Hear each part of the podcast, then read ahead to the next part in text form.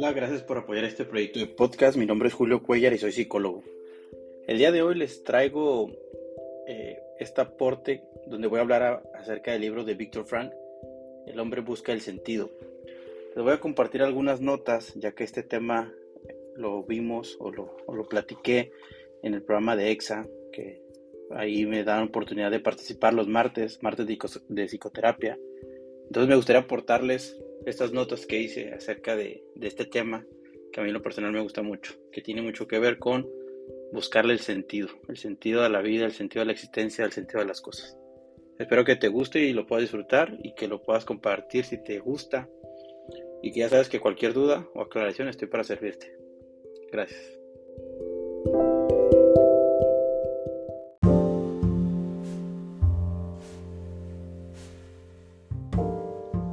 ¿Qué pasaría si un día te, despertaras y te das cuenta de que todo lo que habías construido ya no está? Toda tu familia, tus pertenencias, tu título, tus relaciones, tu trabajo, tu guardadito en el banco o debajo del colchón. Que tus proyectos que tenías para dentro de unos meses o semanas se detuvieron por tiempo indefinido, porque un tipo creyó que era una buena idea meter a millones de personas en campo de exterminio. Este es parte del contexto del libro que les quiero hablar. El hombre en busca de sentido. Fue publicado en 1946 por Víctor Frank, que es un médico, psiquiatra, neurólogo y filósofo. Víctor Frank ya falleció, pero a partir de este libro se desglosa lo que es después llamaría logoterapia o terapia por medio del sentido. Les contaré el contexto en el cual el autor describe su experiencia como prisionero, para que se den una idea de todo lo que tuvo que pasar para después tener esta visión de las cosas. Al año de que se casó Víctor Frank, fue tomado prisionero y fue llevado a diferentes campos de concentración o campos de exterminio. Pero uno de los más importantes en el que estuvo fue el de Auschwitz, y disculpen mi mala pronunciación. Pero Auschwitz se encuentra en Polonia y se calcula que ahí llegaron a estar 1.3 millones de personas, de las cuales murió el 90%, que es aproximadamente 1.1 100 mil millones de personas. 1.1 millones de personas. A partir de, aparte más bien de ser prisionero de los nazis, que es Alemania nazi, eh, y no creas que es como todas las celdas que tienen sus camitas, sus horas de recreación o sus horarios de visita. Eh, tal cual como el nombre lo dice, era un campo para exterminar a las personas, sobre todo de origen judío. Víctor Frank era de origen judío. Ahí experimentaban con personas y uno de esos experimentos que se me quedó bien grabado cuando me tocó dar una clase de bioética eh, y hablé sobre los juicios de Nuremberg, que los juicios de Nuremberg es donde enjuiciaron altos mandos nazis por crímenes contra la humanidad. Eh, en, esos expedientes o en, ese juicio se hablaron de ciertos experimentos y que de los que me acuerdo, ¿no? Eh, el experimento consistía en saber cuántos martillazos soportaba una persona hasta que fallecía, o cuánto duraba una persona viva en un agua fría o hirviendo. Los experimentos más atroces y horribles que te puedas imaginar. Y, sí, lamentablemente también sucedía con niños, ancianos y mujeres. Ellos no respetaban género eh, ni credo. Es un punto de la historia tan nefasto que es importante no olvidar, sobre todo para que no vuelva a suceder. Las guerras no son buenas. Víctor Frank comenta que mientras era prisionero le quitaron todo, absolutamente todo, hasta su nombre y apellido, y solo le dejaron un número. Él era el prisionero 119104. Solo estaba su existencia desnuda y el número que en ciertos casos se lo tatuaban en el brazo. Vivían en templetes improvisados de tres pisos de madera de 2 metros por 2.5 metros. Y en cada piso dormían nueve personas. La malnutrición era de sopa aguada y 300 gramos aproximadamente de pan y una rodaja de salchicha. Aparte de estar trabajando en condiciones infrahumanas, con el frío intenso o el calor, sin ropas y calzados adecuados, le disparaban o al mostrar algún signo de cansancio o debilidad, pues era el infierno en vida. Realmente era algo horrible. En general, el contexto de lo que experimentó Victor Frank y que mientras estaba ahí se dio cuenta de varias cosas son las que comparte en su libro, que a continuación me gustaría compartirte. Primero, ¿qué es el sentido? ¿O a qué se refiere con buscar un sentido? Bueno, tiene que ver con buscar el propósito o tarea de nuestra existencia. Plantea que esa necesidad de sentido es la primera de todas las que tenemos como seres humanos. Encontrar el por qué y el para qué hacemos las cosas.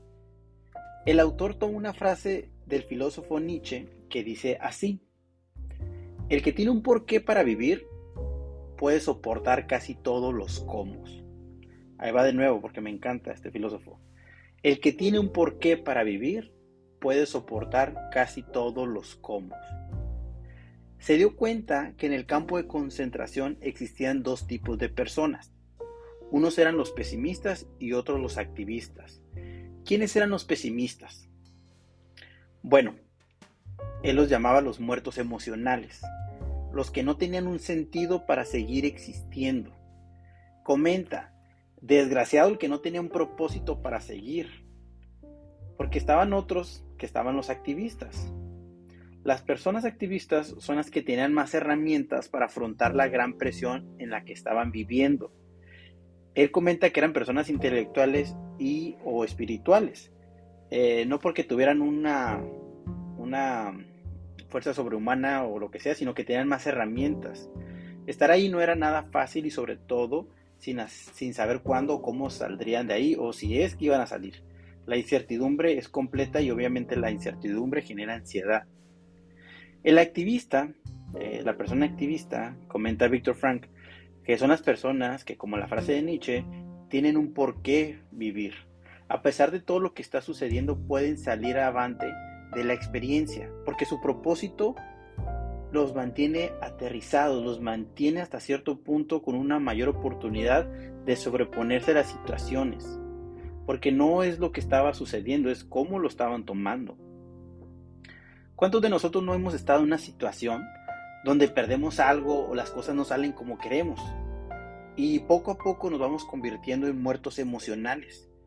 Tomamos la situación y no le encontramos ningún propósito de lo que nos duele o de lo que está sucediendo. Encontrar el sentido de las cosas o de la existencia, pues obviamente no es nada sencillo, pero se trabaja para poder descubrirlo.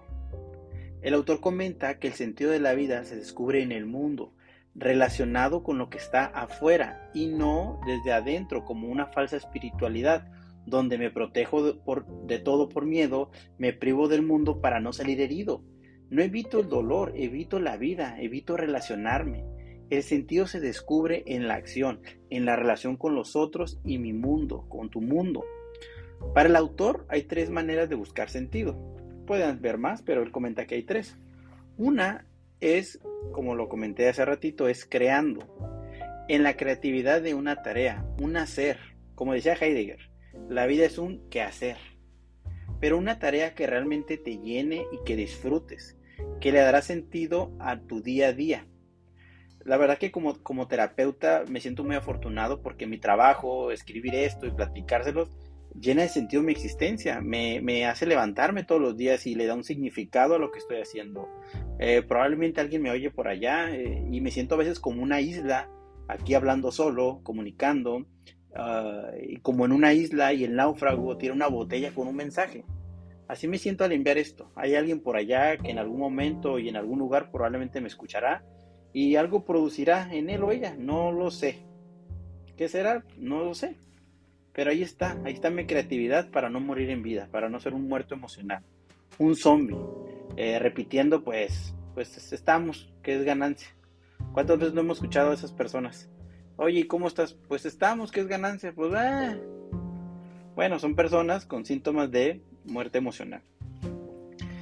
Continuando con, con esto, cuando el doctor Frank entró a los campos de concentración, le quitaron un manuscrito. Ese es un ejemplo de creatividad. A él le quitaron un manuscrito en el que él había estado trabajando. Ya lo había iniciado y era una de las tareas pendientes que le daban sentido a su ambiente tan hostil. Comenta que se imaginaba saliendo de ese campo, terminar su manuscrito y dar conferencias, terminar lo que empezó. Pensar en la tarea pendiente le daba sentido a todo lo que ocurría. El punto 2 es el amor, el amor hacia el otro o, al mundo. Él añoraba a su esposa y él tenía el deseo de salir y poder reunirse con ella, pero no sabía dónde estaba o si estaba viva o muerta. No tenía ningún tipo de información de ella ni de su familia. El amor a regresar con su ser amada le dotaba de cierto sentido a su pesar. Existen maneras de demostrar nuestro amor y de recibir el amor de los demás. Trata de identificarlo. Una forma del amor para Frank era el sexo. Otras pueden ser el acompañar, el apoyar, escuchar, etc. Hay muchas maneras, pero hay que, es importante identificarlo cómo recibimos y cómo damos amor. El tercero era el sufrimiento, que a partir del sufrimiento puedas buscarle un ¿para qué es esto? Un sentido. A ver, ¿qué aprendo de esto? Por más horrible y compleja que sea la situación, nadie nos podrá quitar esto. Pueden quitarte todo, como a Víctor Frank y muchos otros que estuvieron en el holocausto, que fueron millones, o como a Job de los libros bíblicos. Pero siempre, siempre, siempre podemos decidir y elegir cuál será nuestra actitud con la que tomemos las cosas. Nos pueden quitar todo excepto nuestra actitud. En resumen, para describir el sentido, o descubrir, perdón, el sentido es con la creatividad, el amor y el aprendizaje. Yo añado que también por medio del sentido del humor y por medio también de, experimentar cosas nuevas, que también lo comenta Victor Frank, que es por medio del, del arte. El sentido puede ir cambiando. Terminar su tarea y ver a su esposa eran los propósitos de Victor Frank, pero al salir se dio cuenta que su esposa y toda su familia, excepto una hermana, todos perecieron en algún campo de concentración. El autor hace un ajuste en su vida y comenta que el sentido de su vida ahora es ayudar a los demás a buscar su propio sentido. Él no se los da, Él los ayuda, que esa es la parte que hacemos como terapeutas. Acompañamos, acompañamos a la persona a descubrir cosas que ahí están, a que se descubra, a que se dé cuenta lo que ya está ahí. Eso es lo bonito de la terapia. Hay una pregunta que es muy recurrente, sobre todo ah, en los muertos emocionales, y, puede ser para todos, ¿eh? pero voy a poner muertos emocionales. La pregunta recurrente es, ¿por qué a mí? ¿Por qué a mí me pasa esto? ¿Por qué todo yo? El doctor Frank explica que hay un sentido supremo, que está por encima de nuestra propia racionalidad y moralidad, que no podremos entender. Yo creo que tiene que ver con un aspecto más egocentrista, de por qué a mí, cuando en realidad la pregunta es ¿y por qué a ti no? ¿Qué tan especial te sientes que crees que no te va a suceder nada? Es complejo trabajar esto porque desde la perspectiva existencial, al final del día solo tenemos nuestra existencia desnuda y un montón de ideas egocéntricas de cómo deberían ser las cosas. Entonces, acepta, llora si es necesario, aprende y deja ir dando gracias sea lo que sea. Y si no estás en ese punto es totalmente entendible. Busca ayuda para que puedas sobrepasar todas estas dificultades. No es para menos que te sientas deprimido.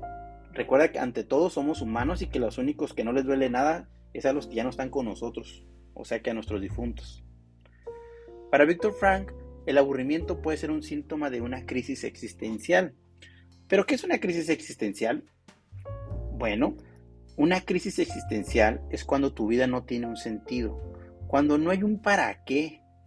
Se desprende de esta crisis existencial este tipo de depresión que él le llamaba nógena, que a diferencia de la genética que viene de la familia y la reactiva, que es por las situaciones que estás pasando como un duelo, una pérdida, una separación, la nógena tiene que ver más con el vacío de nuestras vidas.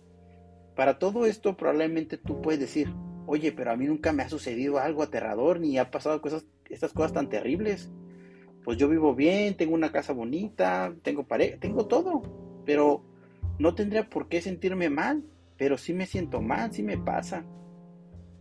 ¿Por qué? Pues Víctor Frank comenta porque le hace falta sentido, propósito a nuestras vidas. Hace que le tratemos de llenar con placer o poder o con otras cosas. Y no me malentiendan, el placer no está mal en sí mismo, el poder tampoco, solo que desde la, desde la perspectiva de la logoterapia, esto es consecuencia de, de vivir con sentido, porque el placer es efímero. Sales y compras cosas para sentirte mejor, comes o tienes un vicio que solo los fines de semana lo haces, pero tu vida gira en torno a este círculo vicioso de vivir para consumir. Dejas de ser persona y te conviertes en un objeto consumidor se generan estas frustraciones que llenas con cosas y no con sentido, porque ahí no van cosas, ahí va el sentido de, lo que estás haciendo. Como el mito de Sísifo, que fue encomendado por los dioses griegos a llevar una piedra hasta una montaña y al llegar ahí se regresaba. Esa era una tarea, era tan absurda, eh, pero Sísifo, a pesar del castigo de hacer esa tarea absurda, le encontraba un sentido al hacerlo. Entonces no es lo que pasa, es lo que tú haces con lo que está pasando. Tú eres responsable de tu existencia. Los muertos emocionales, la vida les pasa.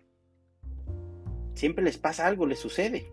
Pero tú puedes tomar acción de tus decisiones y hacer de tu vida lo más gratificante para ti. Por eso es importante darte cuenta. ¿A qué vengo a este mundo? ¿Me gusta lo que hago? ¿Qué cambios tendría que hacer con mi vida? ¿Qué amistades me proveen sentido? ¿Lo que veo o escucho me gusta? ¿Me aporta algo? Y también darnos cuenta que con otras cosas, con qué otras cosas evito sentirme mal, con qué otras cosas me anestesio para no sentirme realidad, que no me agrada el tema, que no me gusta. Pero creo que el tema da más para qué hablar. Y obviamente es muy complejo, pero esta es mi aportación. Y me gustaría despedirme con esta frase que me encanta de Víctor Frank. Y dice así, cuando ya no podemos cambiar una situación, tenemos el desafío de cambiarnos a nosotros mismos. Y esto tiene que ver más con actitud. ¿Cómo es que yo tomo las cosas? Espero que te haya gustado. Muchas gracias.